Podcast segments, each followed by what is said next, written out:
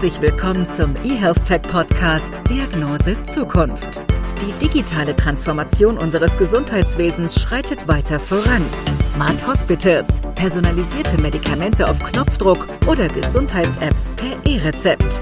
Was kommt als nächstes? Welche neuen, innovativen Ideen und Technologien setzen die Standards für die vernetzte Gesundheitsversorgung von morgen? Diese und weitere Fragen beantworten Ideengeber, Startup-Gründer und Branchenexperten im Gespräch mit unseren Gastgebern Doc Esser und Tobias Leipold. Herzlich willkommen zu einer neuen Episode der Diagnose Zukunft. Professor Dr. Christiane Wopen ist heute bei uns zu Gast. Christiane ist Heinrich Herz, Professorin für Life Ethics an der Universität Bonn. Mit ihr möchten wir heute über die Entwicklungsmöglichkeiten sprechen und welche Rolle die Ethik dabei spielt. Und natürlich gehen wir auf das Thema Datennutzung ein und wie diese die Gesundheitsversorgung vorantreiben kann. Also, wir fangen einfach mal an. Und liebe Christiane, bitte stell dich doch unseren Zuhörenden einmal kurz vor. Ja, äh, vielen Dank für die schöne Einladung, Doc Esser und Tobias. Ich freue mich sehr auf das Gespräch. Ähm, ich war bis letzten Freitag, also bis zum 1. Oktober an der Uni Köln und habe da das interfakultäre Zentrum CERES geleitet, war Professorin für Ethik und Theorie der Medizin an der Medizinischen Fakultät und bin seit dieser Zeit nun an der Uni Bonn gewechselt an die Philosophische Fakultät und habe die Heinrich-Herz-Professur übernommen für Life Ethics, Individuals, Institutions and Societies. Die Uni Bonn hat ja so eine neue Struktur entwickelt im Rahmen der Exzellenzinitiative. Das sind transdisziplinäre Forschungsbereiche, die von mehreren Fakultäten getragen werden. Das kommt mir mit meiner interdisziplinären Leidenschaft ja sehr entgegen. Und die dürfen ad personam Menschen berufen für eine Heinrich-Herz-Professur in so einem Bereich. Und ich habe das Glück, da nun anfangen zu dürfen. Vielen lieben Dank erstmal für deine kurze Vorstellung. Und ähm, ich habe mich gerade versucht zu erinnern, welche Rolle eigentlich die Ethik bei mir in meiner Ausbildung zur Mediziner eine Rolle gespielt hat. Und im Nachhinein würde ich sagen, ähm, keine. Ich kann mich nämlich nicht wirklich erinnern, dass wir da Kurse gehabt hätten. Wie ist es heute? Welche Rolle spielt die Ethik heutzutage in der Medizin? Die Ethik hat an den Universitäten im Medizinstudium einen sehr besonderen historischen Verlauf genommen. Man hat nämlich sich damals entschieden, der Ethik in der Regel nicht ein eigenes Institut, einen eigenen Lehrstuhl zu geben, sondern man hat sie mit der Geschichte der Medizin, die schon lange etabliert war und ist, zusammengetan. Ich persönlich halte das für kein geschicktes Vorgehen. Es hatte, glaube ich, auch eher Spargründe, denn die Geschichte und die Ethik haben ja doch unterschiedliche Disziplinen im Hintergrund und damit auch unterschiedliche Methoden und Kompetenzen, auch wenn sie sich teilweise überlappen. Und nun liegt es an den Universitäten selber, wie sie das ausgestalten, also an den medizinischen Fakultäten. Manche haben die Ethik in den Vordergrund gerückt, manche die Geschichte, manche haben sie doppelt besetzt. Das ist also jetzt ganz unterschiedlich. Im Curriculum selber soll die Ethik mit berücksichtigt werden für die Medizinstudierenden, aber auch das ist an den Fakultäten unterschiedlich großzügig gehandhabt.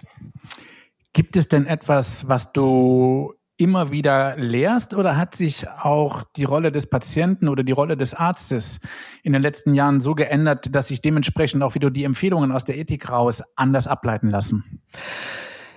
Also ich habe immer in drei Studiengängen die Ethik gelehrt, einmal in der Medizin, dann schon sehr intensiv die ganze Zeit in der Gesundheitsökonomie, die ist ein Studiengang, den es an der Uni Köln gibt, in Kombination oder in Zusammenarbeit von medizinischer und WISO, also Wirtschafts- und Sozialwissenschaftlicher Fakultät. Die haben das im Bachelor- und im Masterstudiengang tatsächlich und hören das auch regelmäßig jede Woche zwei Stunden, wovon ich immer noch sehr viel halte. Ähm, und in den Neurowissenschaften habe ich Ethik gelehrt äh, und das sind sehr unterschiedliche Gruppierungen, wo man natürlich auch die Themen unterschiedlich wählt. Die Themen wandeln sich natürlich auch mit neuen technologischen Entwicklungen, poppen ganz neue Fragestellungen auf. Beispielsweise habe ich vor 20 Jahren noch nicht so intensiv über Digitalisierung und künstliche Intelligenz mit den Studierenden gesprochen. Und wir haben auch aktuell ja immer Themen, die an der Öffentlichkeit im Vordergrund stehen und die ich dann auch in den Vorlesungen mit aufgreife, sei es jetzt die Beihilfe zur Selbsttötung, wo es ja ja die gesetzliche Regulierung gab, die wieder kassiert wurde vom Bundesverfassungsgericht, oder die Organtransplantation oder jetzt die Pränataldiagnostik, also die nicht invasiven vorgeburtlichen Testungen, die von den Krankenkassen übernommen werden sollen. Und solche Themen, wenn sie aktuell ohnehin in der gesellschaftlichen Diskussion sind, sind natürlich auch gut, um sie mit den Studierenden anzusprechen. Mhm. Das hört sich ja schon nach äh, gewaltigen Veränderungen auch an in den, in den letzten Jahren, oder?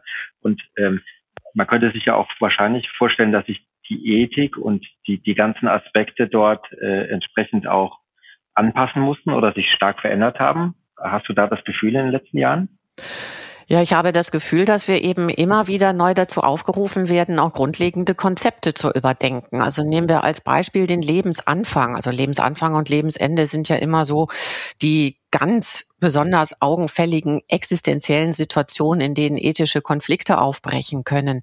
Also bleiben wir mal am Lebensanfang. In dem Moment, wo man mit Stammzellen arbeiten konnte, auch mit embryonalen Stammzellen und dann noch aus bestimmten Stammzellen wieder so Art Embryoide herstellen konnte, ähm, also auch selbst aus adulten Stammzellen, also die aus dem Körper kommen, gar nicht aus einem Embryo, ähm, und dann kann man so embryoähnliche Strukturen damit herausbilden, da muss man sich ja schon fragen, was ist denn eigentlich das, mhm. dieser Embryo? Aber wie verstehen wir den Lebensanfang? Ab wann soll denn der Schutz der Menschenwürde beginnen?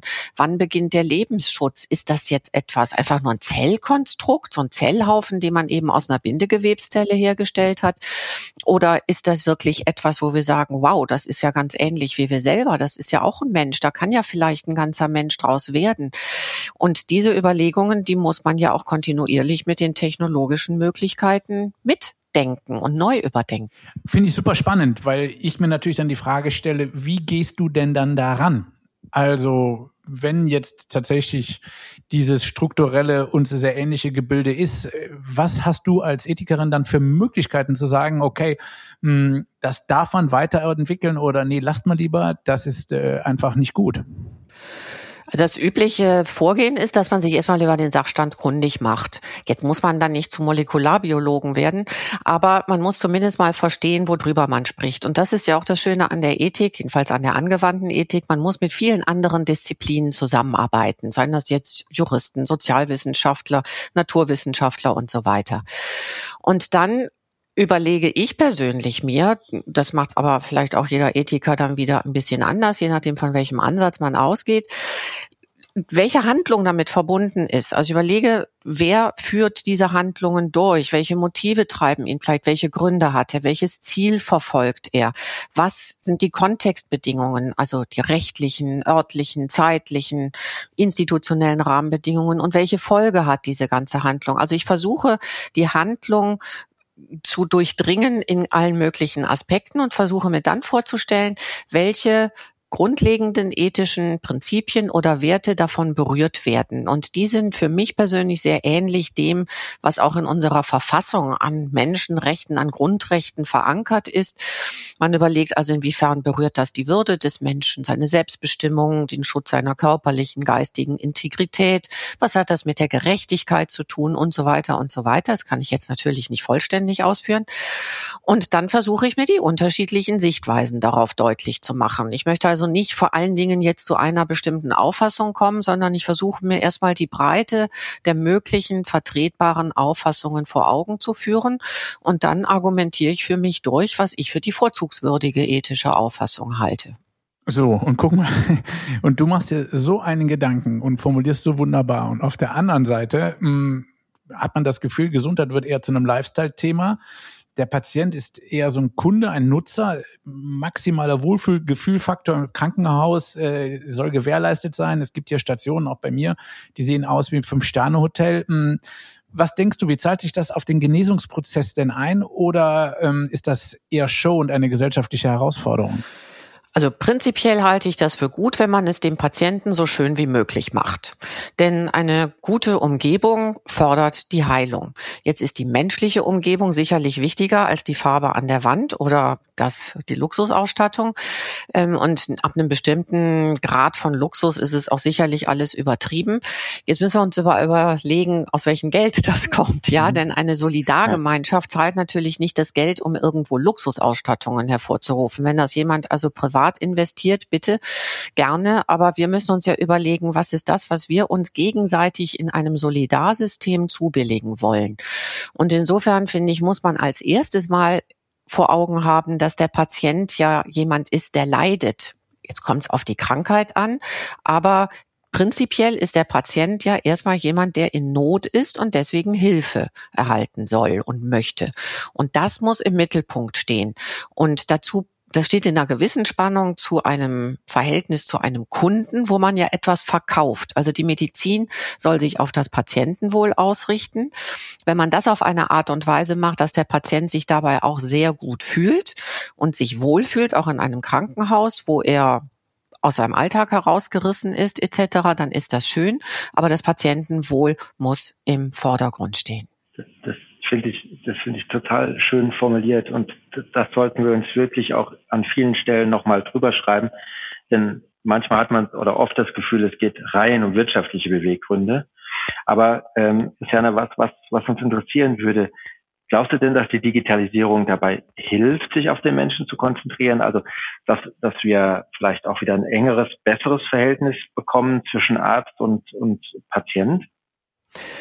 Das wäre toll und ich glaube, dass die Digitalisierung diese Möglichkeiten bringen würde, denn sie macht viele Prozesse effizienter. Also manchmal macht sie sie im Moment noch komplizierter, aber idealerweise, so wie man sie sich vorstellen könnte, hat sie ja das Potenzial, Dinge auch sehr viel effizienter zu machen, Behandlungen evidenzbasierter, Forschungen ähm, effizienter und, und effektiver und erkenntnisreicher und auch die ganze Versorgung eben tatsächlich so, dass man auf eine viel größere Wissensbasis zugreifen kann. Aber das geht natürlich auch mit vielen Herausforderungen einher. Der Patient und auch die Fachkollegen, also die unterschiedlichen Gesundheitsberufe, müssen ja mit diesen digitalen Technologien auch umzugehen lernen. Und das man ist ja nicht deswegen digital kompetent, weil man auf einem iPhone irgendwie rumwischen kann oder auf irgendeinem Tablet.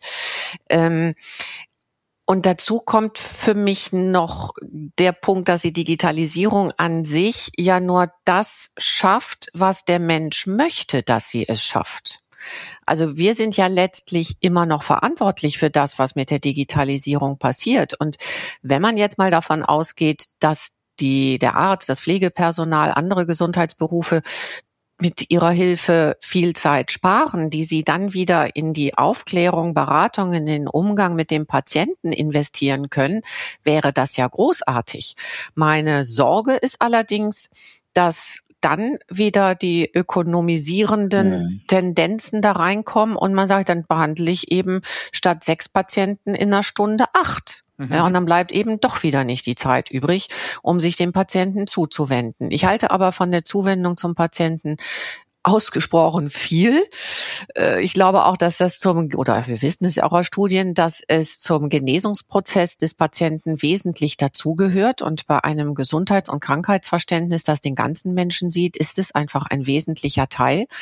Und mir kommt es äh, so historisch ein bisschen so vor, als hätte, wenn man es jetzt mal auf den Arzt bezieht, das in der Antike so begonnen, dass der Arzt ja quasi keine Möglichkeiten hatte, wirklich zu intervenieren und deswegen dieses die Beziehung zwischen Arzt und Patient ganz im Vordergrund stand. Dann hat sich im Laufe der Zeit eben einiges an Handlungsmöglichkeiten ergeben, um zu intervenieren. Und da ist die Beziehung zwischen Arzt und Patient so ein bisschen in den Hintergrund geraten, jedenfalls an manchen und an vielen Stellen. Und jetzt werden diese Handlungsmöglichkeiten gleichsam auf die Technik übertragen, wenn man es jetzt mal sehr plakativ formulieren möchte. Jetzt könnte man also im Grunde, was die menschliche Zuwendung betrifft, wieder an das antike Ideal anknüpfen. Ja, und man hat beides. Man hat die großartigen Interventionsmöglichkeiten, auch Präventionsmöglichkeiten. Das ist ja nochmal eine Änderung, die uns auch ansteht. Und auf der anderen Seite kann man die Beziehung zwischen Arzt und Patient stärken. Du hast schon nochmal. Hm? Entschuldige, mach du. Nee, Heidi, ich wollte zu dir überleiten sowieso, dass das ein spannender Aspekt ist und ähm, das äh, der Doktor sicherlich auch so sieht, oder? Genau, und was ich eben jetzt auch ganz interessant fand, ist, äh, Christiane, du hast ja gesagt, man muss immer Sorge tragen, dass da eben hm, wirtschaftliche Beweggründe auch hinter Entwicklung hinterstehen. Und äh, dass man eben statt der vier Patienten plötzlich sechs oder acht oder auch zwölf in der gleichen Zeit behandeln kann wie vorher. Mhm.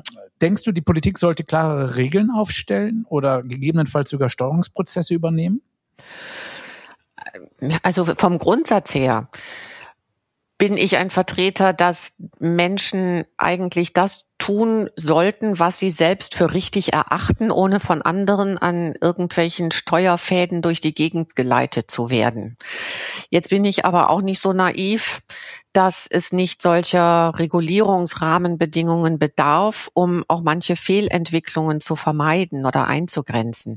Das ist immer ein schwieriges Gleichgewicht, denn immer wenn die Politik an einer Ecke was macht, gibt es wieder irgendwo jemanden oder eine Gruppe, der das ausnutzt und in die falsche Richtung hinein weiterentwickelt. Deswegen ist ja auch das, die Diskussion über die Vergütungssysteme, also diese Fallpauschalen oder so immer schwierig, weil natürlich jedes Vergütungssystem System bestimmte Anreizwirkungen hat. Und es wird immer Menschen geben, die diese Anreizwirkungen auf ungünstige Weise ausnutzen. Insofern, ähm, ja, die Politik muss regulieren. Das geht ja gar nicht anders in so einem komplexen Gebilde, wo auch so wahnsinnig viel Geld reinfließt und auch rausfließt. Also ich meine, wir geben eine Milliarde Euro pro Tag im Gesundheitswesen aus an solidarisch aufgebrachten Mitteln. Und auf der anderen Seite muss es ausreichend Freiheit geben für die Therapiefreiheit, für innovative Ideen und auch für das Handeln des Einzelnen. Aber die Politik kann schon Anreize setzen, dass sich ein Gesundheitssystem so weiterentwickelt, dass es der öffentlichen Gesundheit und der Gesundheit des Einzelnen auch zugutekommt. So, jetzt ist es ja nicht immer einfach, dem Einzelnen auch wirklich was Gutes zu tun. Wir scheitern ja in Deutschland oft auch an der Datensicherheit. Die eigenen Daten sind ein hohes Gut. Und ähm, wie stehst du dazu? Also denkst du, das sollte etwas entspannter gesehen werden oder muss man davon ausgehen, dass sich ein System besser entwickelt, je mehr Daten und Hintergrundwissen da sind? Daten werden uns auf jeden Fall nach vorne bringen. Wir brauchen Daten, um unser Wissen zu erweitern. Aber damit ist es ja noch nicht getan. Die Daten müssen von guter Qualität sein. Es müssen die richtigen Daten sein, damit es oder die geeigneten Daten eben, wenn man eine bestimmte Fragestellung beantworten möchte. Und der Umgang mit den Daten rührt äh, historisch halt noch aus einer Zeit, wo die Datensparsamkeit großgeschrieben wurde, um die Privatheit des Menschen zu schützen. Jetzt sind wir aber in einem Umbruch, weil wir wissen, dass wir möglichst viele Daten brauchen, jedenfalls eine große Menge Daten. Es geht ja nicht nur um Maximierung, es geht halt um die richtige Menge an richtigen Daten und guten Daten, damit wir Fortschritt erzielen, auch in der Gesundheitsversorgung. Deswegen hat die Datenethikkommission auch gesagt, im Grunde braucht man eine Art von Paradigmenwechsel hin dazu, nicht an der Seite, wo die Daten erhoben werden, sparsam zu sein, sondern am Ende, wo die falsche Verwendung von Daten in anderen Bereichen dann als der Gesundheitsbranche zu Schaden für denjenigen führen kann, zu verhindern. Also Verwertungsverbote zum Beispiel einzuführen im Bereich der Lebensversicherungen oder der Berufsunfähigkeitsversicherung oder einer Arbeitsplatzsuche etc. Da muss man eben aufpassen, dass wenn jemand bereit ist, seine Daten für Forschungszwecke zur Verfügung zu stellen, da keine negativen Folgen gewärtigen muss.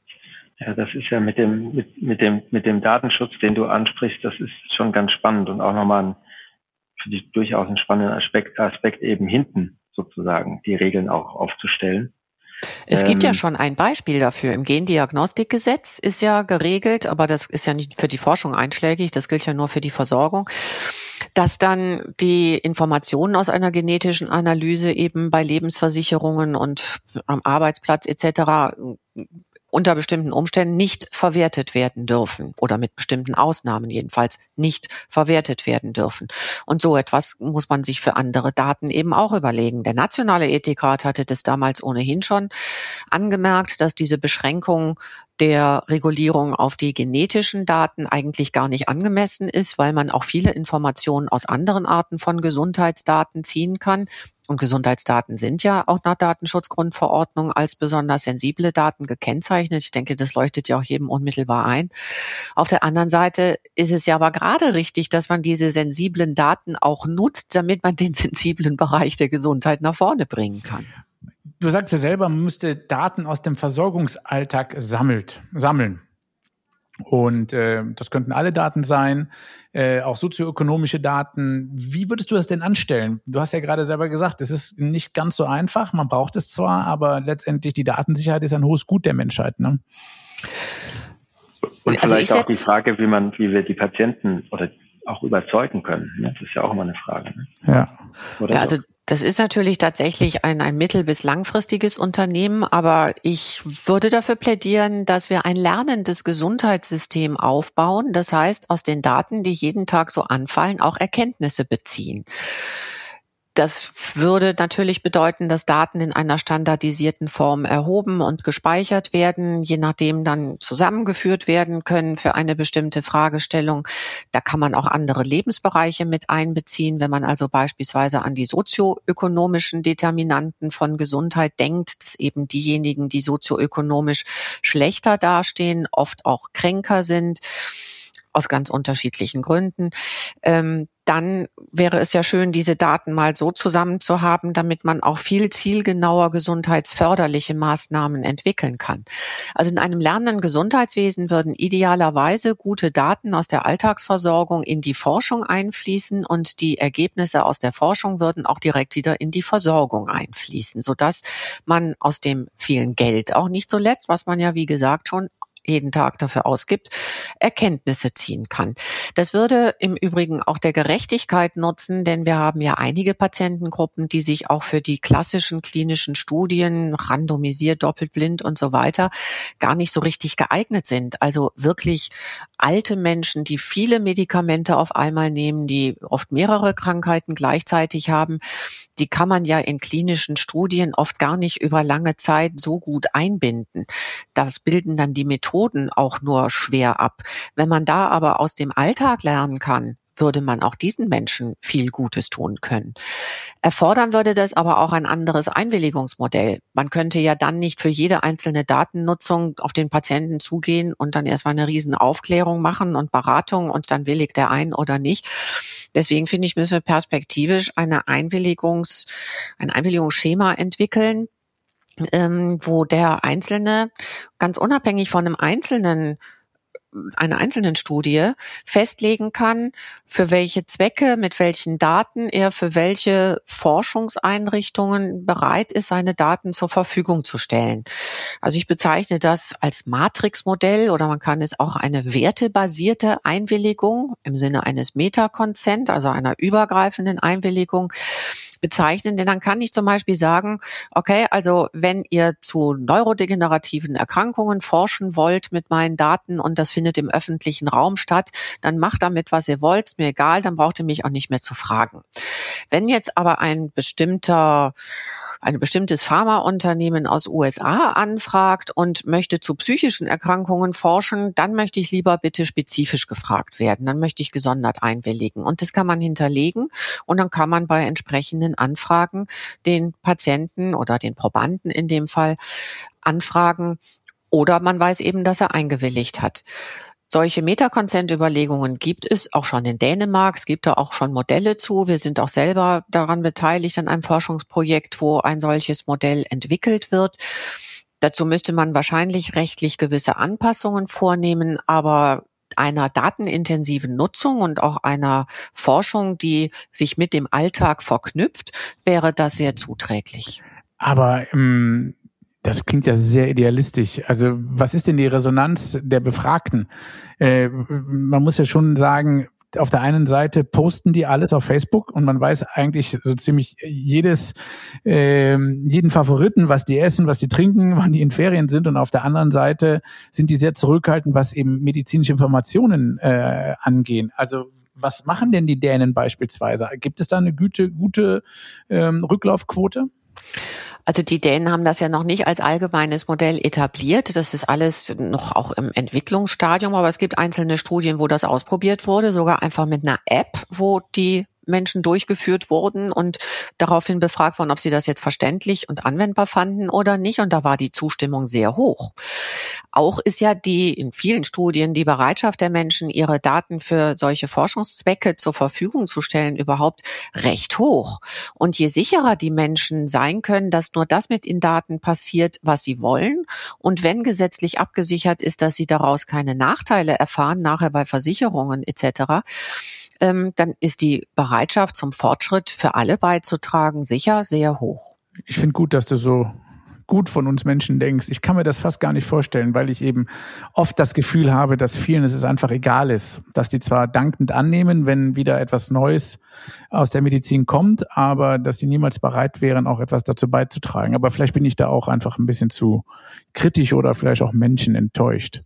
Was hältst du denn von der anonymen Methodik? Also, dass Ärzte, Mediziner, die sich ja sowieso schon heute über Befunde und Diagnosen austauschen, äh, dass man da eventuell das Ganze vorantreibt. Also die Technologien können ja auch viel an Datenschutz, also zum Datenschutz beitragen. Ähm, wenn man Datensätze anonymisiert verwenden kann, wäre das auf jeden Fall ein Beitrag zum Schutz und wäre sicherer. In manchen Fällen geht es halt nicht, aber in vielen Fällen schon.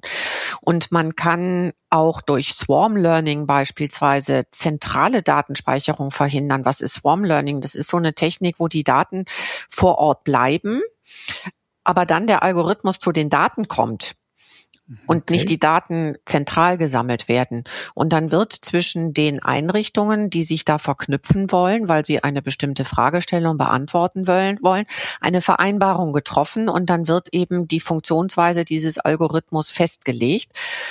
Wobei dann auch durch Blockchain-Technologien und ähnliches nachvollziehbar bleibt, was da jeweils passiert ist. Es ist also auch sehr transparent. Also ich glaube, dass uns auch die Zukunft da noch viele Technologien bescheren wird, die unseren ethischen Vorstellungen näher kommen. Was ja auch in den letzten Jahren vermehrt diskutiert wird und natürlich noch mehr in die Anwendung kommen müsste, ist so ein Ethics by Design Ansatz. Manchmal werden ja einfach Technologien entwickelt und dann werden sie eingeführt und dann heißt es nachher, hups, jetzt haben wir aber ein ethisches Problem, jetzt müssen wir mal nachdenken. Das ist natürlich viel zu spät. Viel besser ist es von vornherein, wenn man die Technologie entwickelt, über die ethischen Themen nachzudenken, die damit verbunden sind und die Technologie direkt unter Berücksichtigung der ethischen Anforderungen zu entwickeln am idealsten natürlich auch partizipativ, das heißt mit denen, die da irgendwie beteiligt sind. Denn dann entwickelt man direkt ein algorithmisches System, sage ich jetzt mal, das den ganzen Bedürfnissen aller Beteiligten am nächsten kommt. Ja, die, die Erfahrung tatsächlich, das können wir gerne bestätigen. Das ist ähnlich wie beim Datenschutz. Wenn man frühzeitig mit designt und überlegt, dass dann tatsächlich auch gute, zumeist sagen wir, gute Modelle herauskommen können. Und ähm, oftmals ja auch das dann eben nicht das Sicherheitsgefühl uns an irgendwelchen Weiterentwicklungen hindert und wir dann doch wieder das langsame Deutschland sozusagen sind. Ähm, Christiane, was mich noch interessieren würde, ich glaube, Prävention ist ja auch etwas, was dich sehr bewegt und was, was ja auch immer wichtiger wird in der, in der Medizin.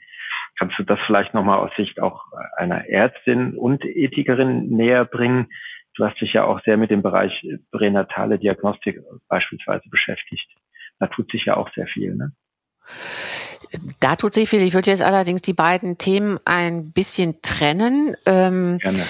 Also die der Paradigmenwechsel in der Medizin geht, glaube ich, weg von der Therapie hin dazu, möglichst überhaupt das Entstehen einer Erkrankung zu vermeiden oder sie jedenfalls so früh zu entdecken, dass man nicht schon schwere Schäden hat, die dann irgendwie mühsam therapiert werden müssen.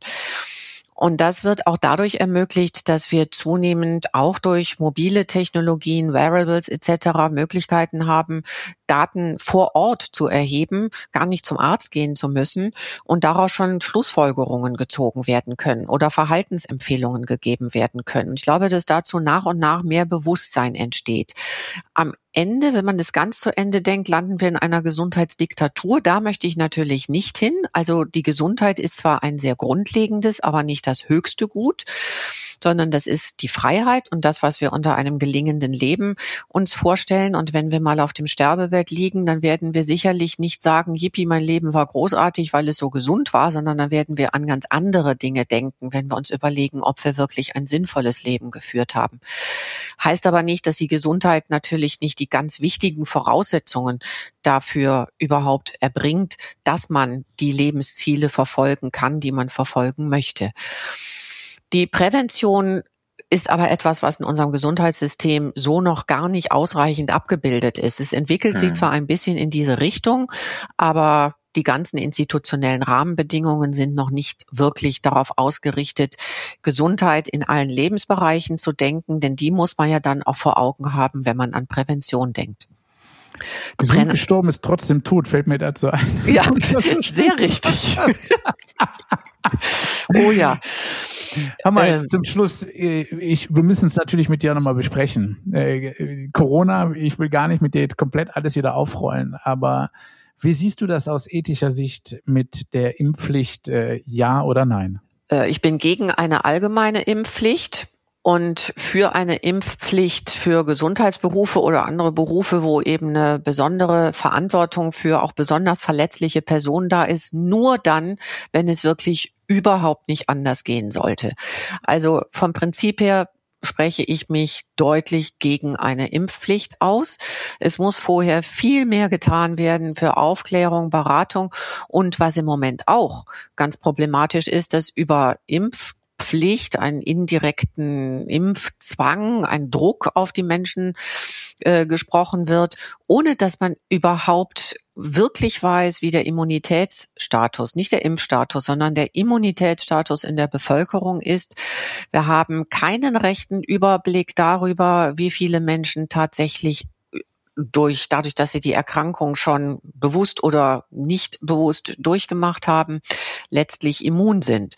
Und insofern würde ich, bevor es da Richtung Druck geht, auf Aufklärung, Beratung und überhaupt erstmal eine Evidenz zum Immunitätsstatus in der Bevölkerung angehen wollen. Insbesondere wenn man gerade die aktuellen Daten aus Israel sieht, die ja recht desillusionierend sind wo letztendlich eine Immunität von drei bis vier Monaten nach Doppelimpfung nur beschrieben wird. Ne?